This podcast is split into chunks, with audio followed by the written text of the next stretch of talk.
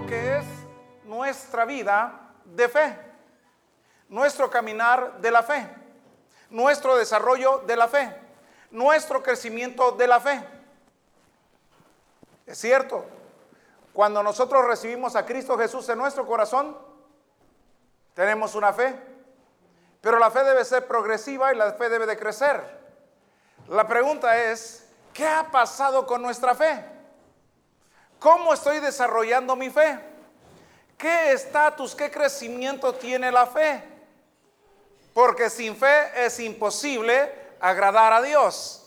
Ahora, yo debo de entender cómo está catalogada, cómo está clasificada los niveles de fe. Diga, la fe va de aumento en aumento. Entonces quiere decir que mi fe día a día debe de crecer. Ahora la pregunta sería, ¿por qué no crece mi fe? ¿Por qué se estancó mi fe? ¿Por qué mi fe no está siendo progresiva? Y ahí es donde nosotros tenemos que ir a entender, porque cuando Jesús le habló a Pedro y le dijo, Pedro, ven para acá, porque Pedro le dijo, si eres tú, manda que yo vaya. Y en el momento que creyó y que dio el primer paso, todo iba bien. Pero cuando él se puso a ver lo que no debería de ver, diga lo que no debería de ver. Ahora, haciendo una pausa en esto. Muchas de las veces nosotros le creemos más al doctor que a lo que dice Dios. Entonces estamos viendo lo que no debemos de ver, oyendo lo que no debemos de oír, porque el médico te va a dar su diagnóstico, Dios te va a dar su diagnóstico. Y el Señor dice, yo veo que tú vas a estar bien, yo veo que tú vas a sanar, porque Jesús llevó todas las enfermedades y todos los dolores. Y eso es creerle a Dios.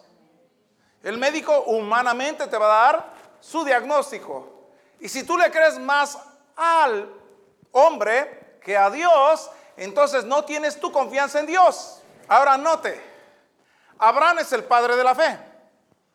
Pero Abraham, su fe le fue contada por justicia cuando él llevó a su hijo para dárselo en sacrificio a Dios. Ahí le fue contada su fe en el desarrollo del fe, en el caminar de la fe, en el peregrinar de la fe, Abraham tuvo problemas. Porque cuando le dijo Dios, a ver Abraham, sales de tu tierra, sales de tu parentela, sales de la casa de tu padre. Abraham, cuando salió, vino con lo que trabajaban, con esclavos. Segunda, su economía estaba fundada a la esclavitud y traía toda la costumbre de la casa de su padre. Las tres cosas que le pidió Dios no las cumplió. Y parafraseando, le dice Dios, Abraham, quiero que tengas fe en mí. Primera, sal de la casa de tu padre. Segunda, Abraham, quiero que yo sea tu esperanza. Y la tercera, Abraham, yo soy tu confianza. Entonces, Dios le está diciendo a Abraham, Abraham, yo quiero que yo esté en ti y tú estés en mí. Y le dice Abraham, yo quiero que tú estés en mis brazos. ¿Qué le dijo? Yo quiero tenerte en mis brazos. Yo quiero sostenerte en mis brazos. Yo quiero que tú tengas toda tu confianza en mí, porque yo quiero estar contigo y tú debes de estar conmigo. Pero la fe de Abraham falló. Luego le van a probar en la vida material y económica. Le dijo Dios, aquí te voy a bendecir humanamente, físicamente. Hubo problema de escasez. Hubo problema de comida. Entonces, Abraham tenía dinero, pero no había cómo adquirir los bienes. Entonces Abraham se fue a Egipto. Ya no tuvo su fe, ya no tuvo su confianza en Dios, sino que ahora era su mano, su provisión.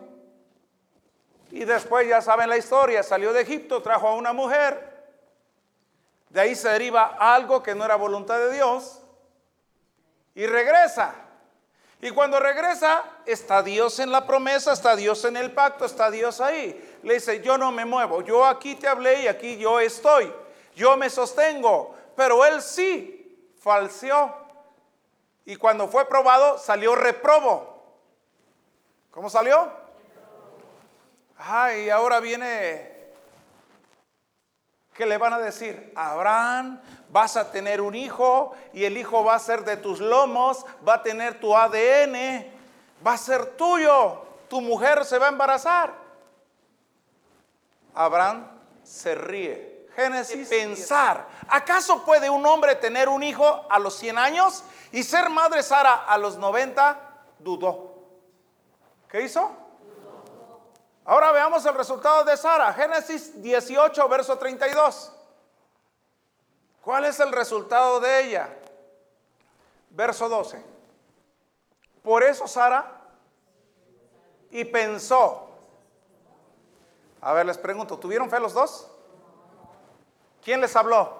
Dios. Y la fe viene por el oír y oír la palabra de Dios. Aquí debemos de entender algo.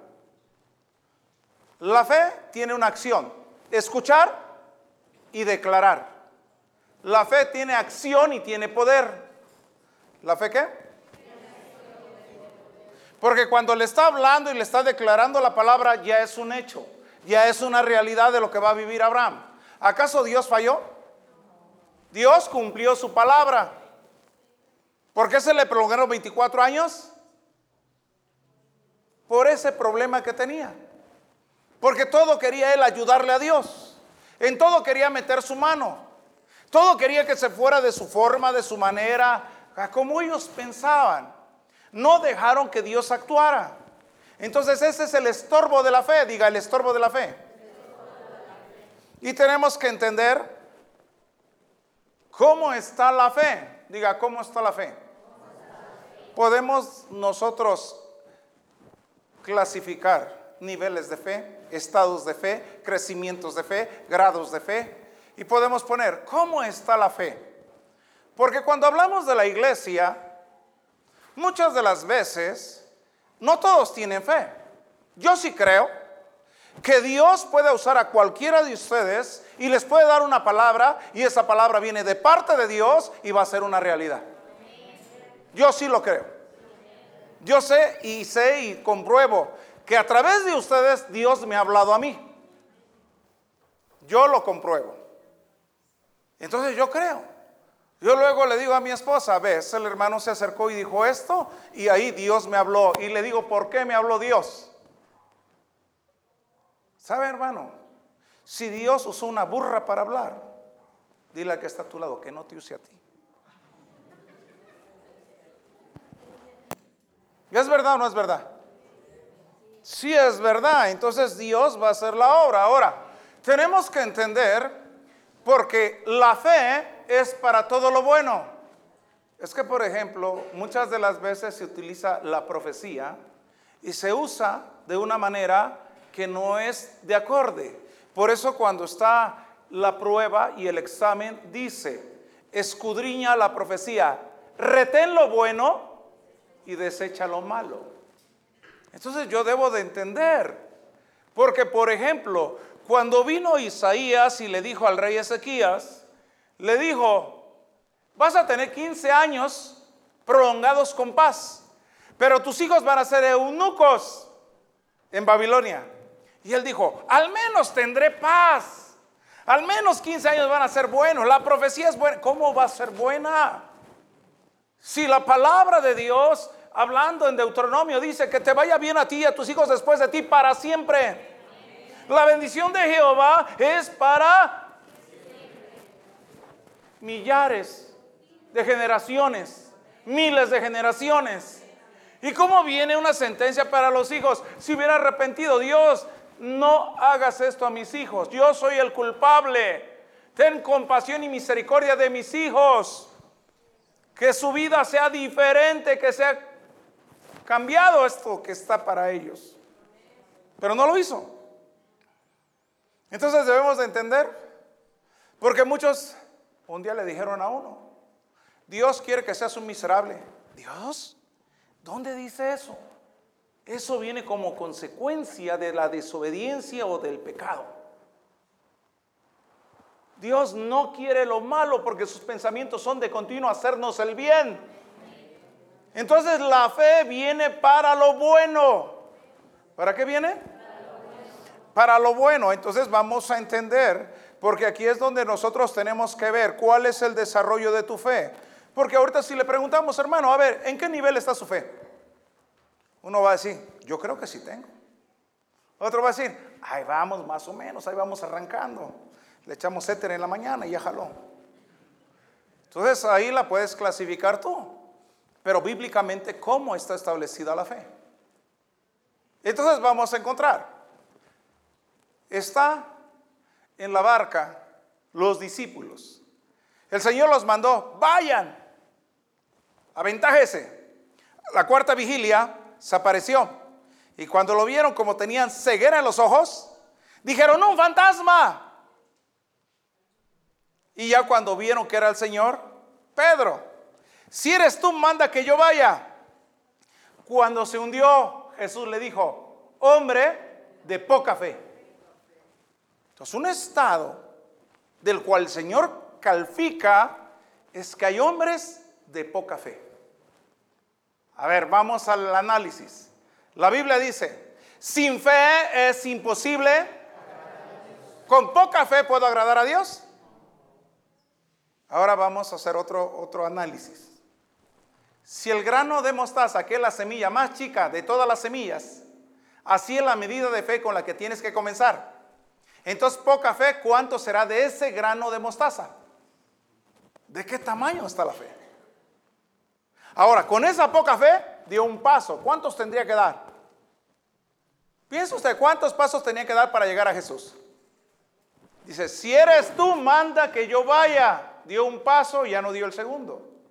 ¿Cuántos creen que debería de haber dado? ¿Tres? ¿Cinco? ¿Siete? ¿Doce? ¿Cuántos? Tres pasos debería de dar. Porque es la confirmación. Y ahí hubiera confirmado su fe en el Señor. Pero solo dio uno. Entonces vamos a hacer el balance. La semilla de mostaza la tenía al 30%. ¿A cuánto la tenía? Y solo dio un paso. Ya no avanzó. Vamos a ver, Marcos, el Evangelio de San Marcos, en el capítulo 4, verso 40. Es que es tan importante entender que Abraham tenían que probarle su fe, calificarle su fe, porque la herencia viene por medio de la fe. En la promesa debe de estar la fe. Si nosotros somos hijos de la promesa, debemos de ser de fe. Y todos los que son de fe son hijos de Abraham. ¿De quién es hijo? Una ocasión yo queriendo congratularme con un menonita, lo encontré en el crucero, le compré, lo bendije, le compré sus quesos y le digo, hijo de Abraham. Me dice, no, mi papá se llama Jorge. ¿Por qué tienen tanto miedo? Dijo a sus discípulos, todavía no tienen. Entonces el segundo estado es no tener fe. ¿Cuál es? Entonces vamos a ver que está la tormenta, está la tempestad, están los problemas. Y uno no tiene fe, no usa el recurso de la fe, entonces es no tener fe. En todo tiempo, en todo momento, en todo lugar, cada situación, cada problema que tú estés atravesando, sea personal, sea familiar, sea congregacional, tú debes de actuar con fe. ¿Cómo debo de actuar?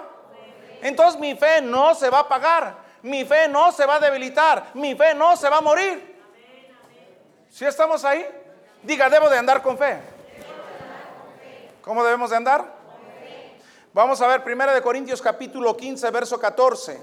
Cuando le dicen, usted como cristiano, ¿dónde está fundada su fe? Mi fe está fundada en la resurrección de Jesucristo. Creo que hay resurrección solamente por medio de Jesucristo.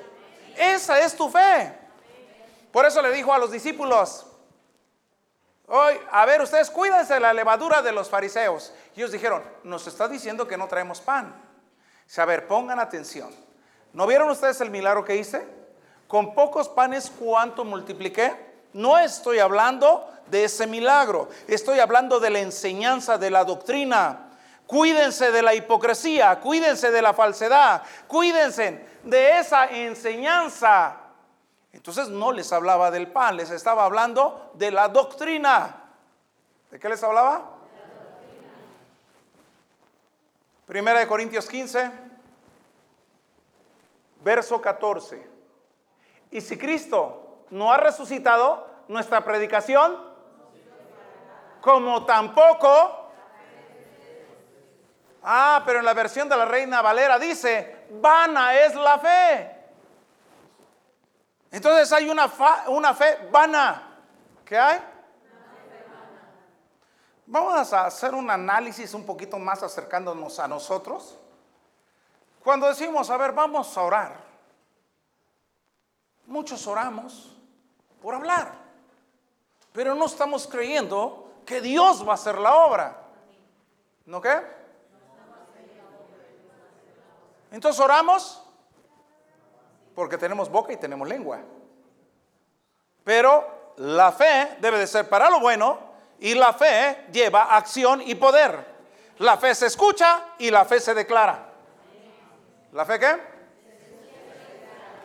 Cuando está hablando en, en Hebreos y está diciendo, de manera que podemos entender que todo el universo fue creado por la palabra.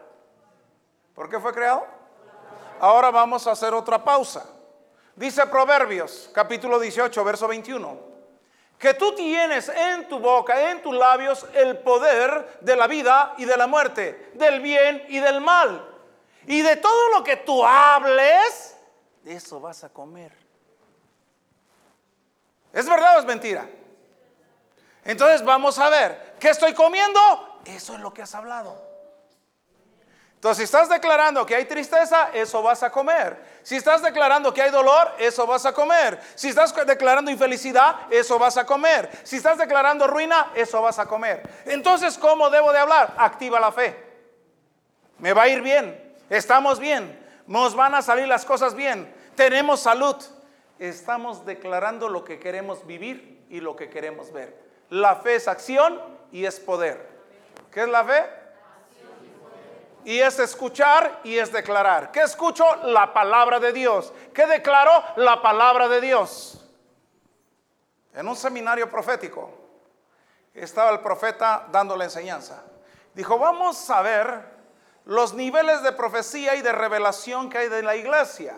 Y podemos tomarlos del 1 al 5. Y nosotros vamos a pedirle a Dios que nos hable, que sea su palabra revelada a nuestro oído. Y la palabra que escuchemos, esa vamos a declarar. Porque Dios te va a dar una palabra para el que está a tu lado, para tu vecino, para tu familiar, para el enfermo, para el necesitado. Dios va a dar palabra de esperanza, de consolación para sus vidas. Y oró.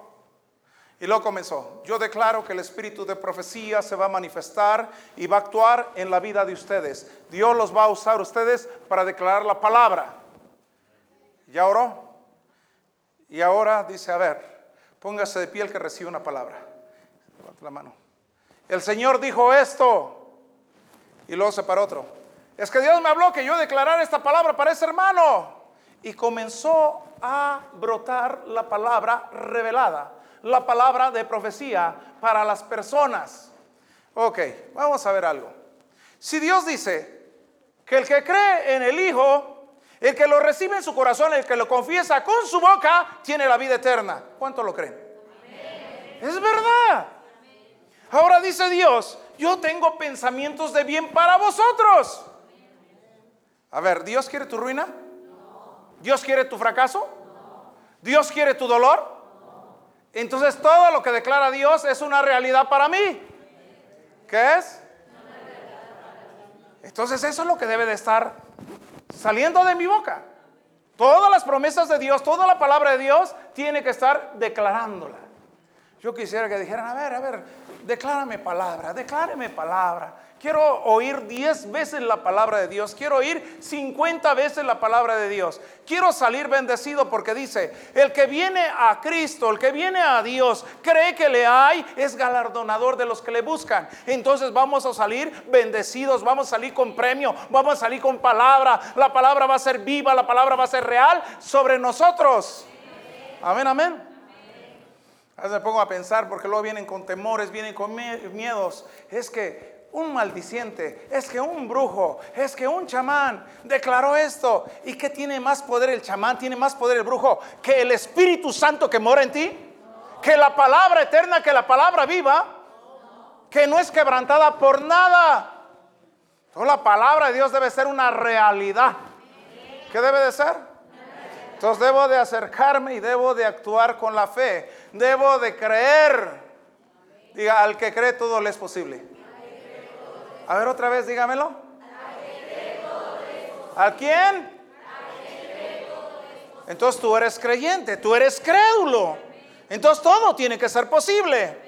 Entonces tenemos que caminar en la fe. ¿Qué tenemos que hacer?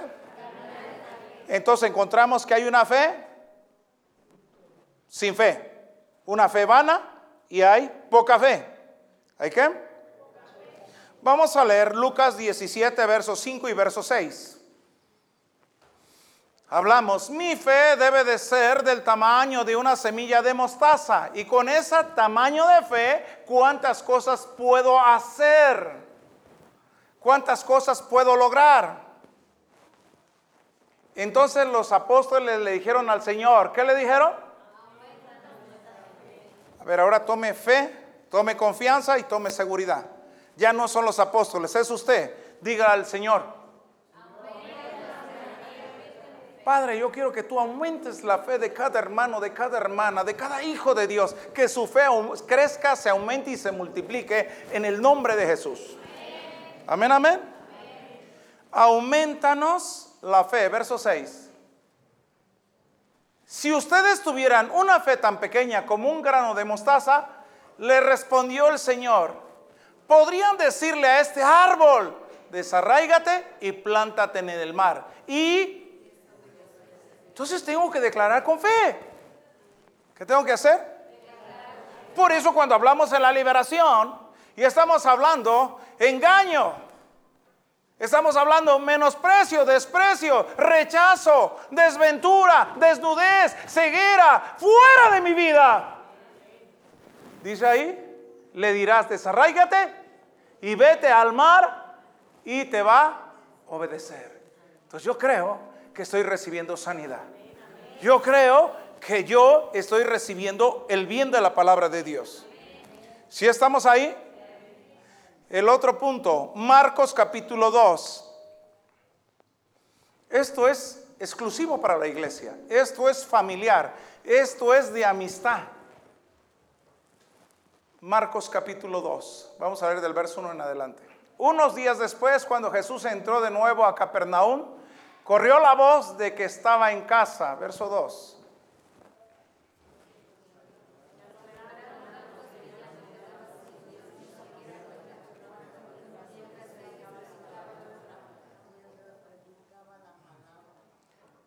Entonces llegaron cuatro hombres que le llevaban,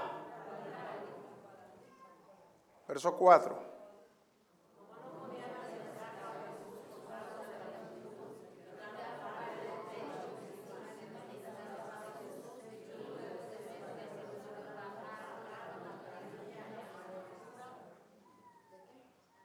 En la que estaba, acostado el paralítico.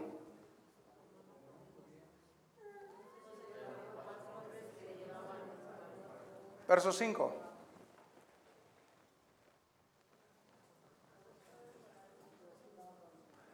Al ver Jesús,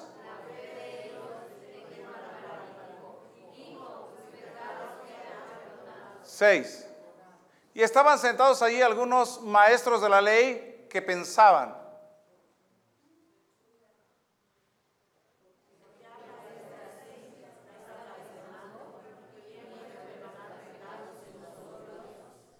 Ocho. En ese mismo instante supo Jesús en su espíritu que esto era lo que estaban pensando. ¿Por qué razona así? Les dijo.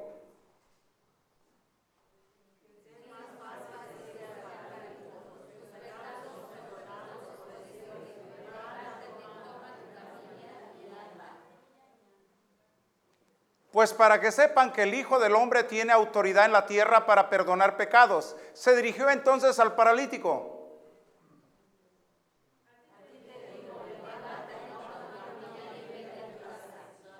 A ver, hagamos un ejercicio.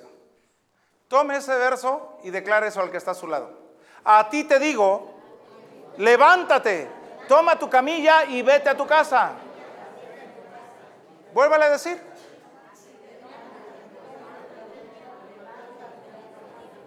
Vamos a ponerle pimienta.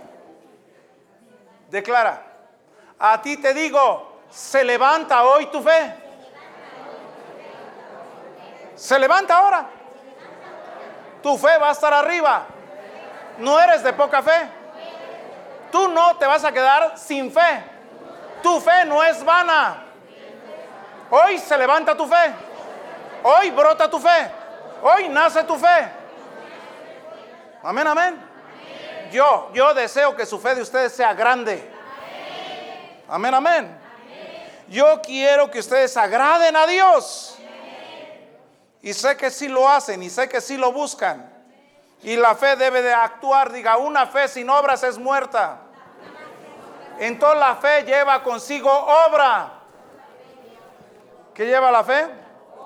Obra. A veces nos sorprende gente que llega y hermano le traje unos enfermos. Yo dije, los llevo a la iglesia para que sanen. Venía una mujer de Estados Unidos y decía, pastor, vengo exclusivamente a ayunar porque yo sé que la palabra que declare, eso va a suceder. Y me mandaba mensaje de Estados Unidos, pastor, así como oró, así fue hecho. La fe para agradar a Dios. Y cuando crees, llevas el premio encima. Amén, amén. Vamos a ver Mateo capítulo 15, verso 28. Ese es un estado que debes de alcanzar en tu fe. Ahí debes llevar tu fe. Mateo 15, 28. Mujer.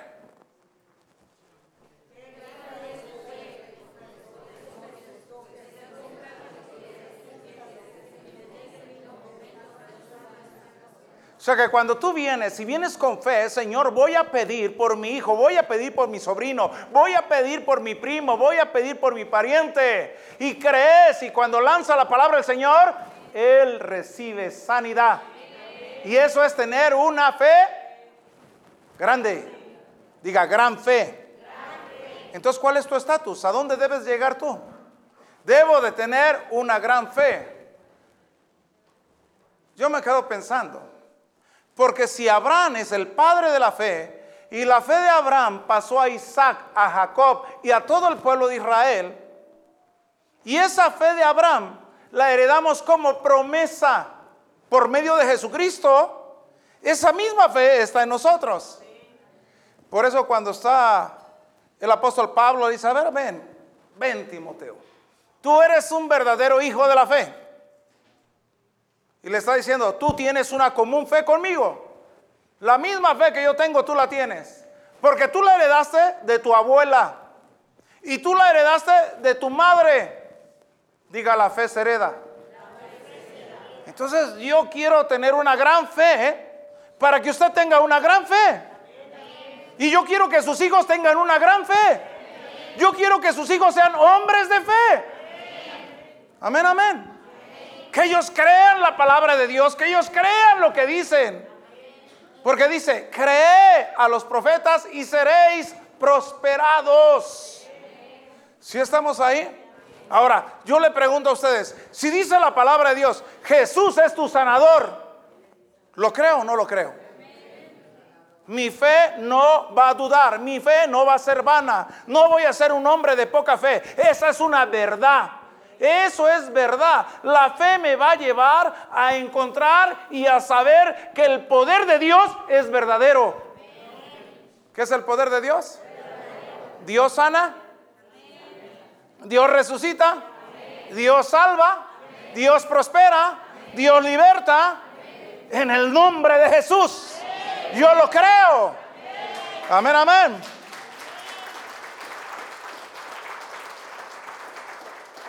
Declara, yo declaro que mis hijos, que mis nietos, que mis bisnietos son hombres de fe y mujeres de fe. Y se van a mover con la fe. Amén. Vamos a leer Mateo 8:10. Es que esto, esto es lo que debemos de entender. Cuando alguien cree Y llega y le dice, mi siervo está gravemente enfermo. Yo voy a ir contigo y voy a orar por él. No, yo no soy digno que entres a mi casa porque él reconoció, yo soy un hombre de pecado, tú eres un hombre santo y no puedes entrar a ese lugar. Pero yo también soy un hombre bajo autoridad. Cuando le digo a una persona, ve para allá, la persona me obedece y va porque soy de autoridad. Cuando le digo, ven, él también viene, viene, viene porque yo le llamo y soy un hombre de autoridad. Tan solo di la palabra y mi siervo sanará. Al oír esto Jesús se asombró y dijo, ¿quiénes lo seguían? Les aseguro que no he encontrado en Israel nadie que tenga tanta fe. Yo quiero ser encontrado como un hombre de fe. Yo quiero que el Señor me encuentre con fe. ¿Que me encuentre cómo? Con fe. Yo quiero estar contado, aparte de que esté registrado en el libro de los hechos, porque el libro de los hechos se va a terminar cuando el Espíritu Santo sea levantado de la tierra. Entonces se cierra el libro de los hechos. Pero también Hebreos capítulo 11 está hablando de los hombres de la fe. Si tú eres de fe, ahí vas a estar inscrito. Y todo lo que peleaste con la fe y tus victorias van a estar escritas. Y van a decir, a ver, el hermano y van a mencionar tu nombre. Él está al estatus de Sansón, de David, porque pelearon la batalla de la fe y salieron triunfantes. ¿Qué dijo el apóstol Pablo? He peleado la buena batalla de la fe. Por tanto me espera la corona de la vida. Amén, amén. Entonces debo de tener esa fe grandísima. Si estamos ahí? A ver, yo le pregunto, ¿usted quiere ser contado sin fe? ¿Con poca fe? ¿Con una fe vana? Yo debo de ser contado con una gran fe.